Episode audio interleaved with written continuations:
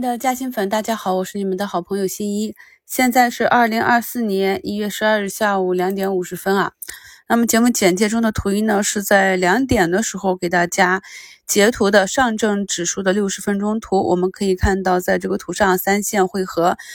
指数的布林口啊，又是上下轨收缩，又到了变盘的时候。本周最后一个小时，目前呢，这个小十字是由红变绿，出了一个缩量的十字星。那么周一又要变盘了。五评呢跟大家讲了，通常弱势里呢，周五和周一是以下跌为主啊。今天早盘的冲高也没能够维持到尾盘，下午一开盘呢，就市场继续的下跌。北向资金呢全天合计流出三十多亿，市场呢最终是以三千多家下跌，一千多家上涨，仍然是收了一个弱周五。按照这个图形啊，不得不说下周一大概率还是要下杀一下，而且呢近几个月。上方不断的出利好，那么出了利好呢，也多是高开低走，所以想要扭转这个局势，出现底部的这个大阳线，还是需要真金白银使劲的往里冲啊。比如说像昨天那种啊，北向资金连续百八十亿的持续买入，才有机会走强。目前呢，从当下的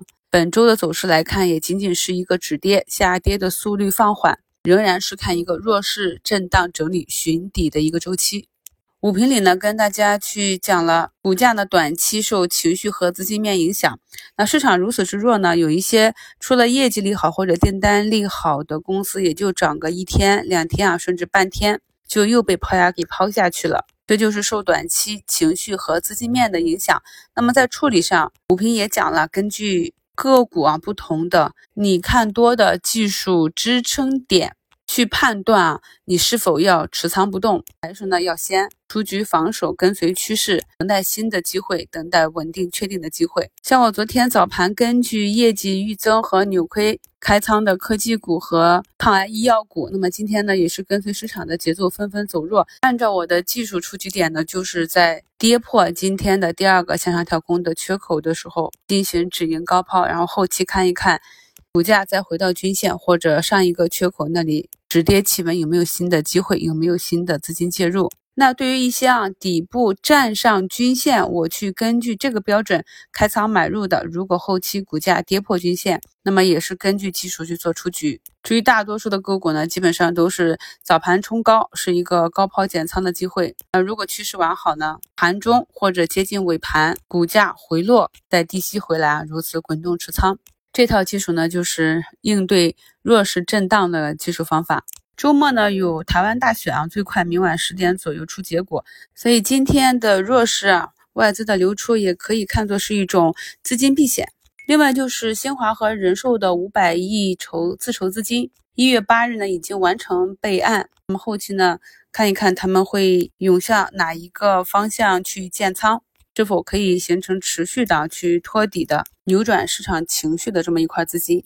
呃，中午点评的氢能源，那么也是涨停的个股，盘中就破板了，到尾盘也没能回封。那我们去看一下跌幅榜上，跌幅超过百分之十的有。一百近一百四十家吧，也就是前期提示的这种没有跌透的、有业绩雷的这些暴雷现象继续的发散啊，伴随着下午跌幅榜继续的扩大，也是呃下午带弱市场情绪的一个因素。今年呢，应该是近几年最差的这个密集业绩雷披露时期，结合年报披露时间，那么这个个股预报呢，大约要持续到二月。北交所那边，北证五零呢，在周三、周四两个阳线弱反弹到五均，今天呢是再次放量向下下杀，套牢了百亿资金啊！这前两周提示的这两个风险防范的方向，目前呢都已经慢慢的被市场验证了。目前市场的整体情绪还是相对比较弱，那有一些慢慢的走多头趋势的个股呢，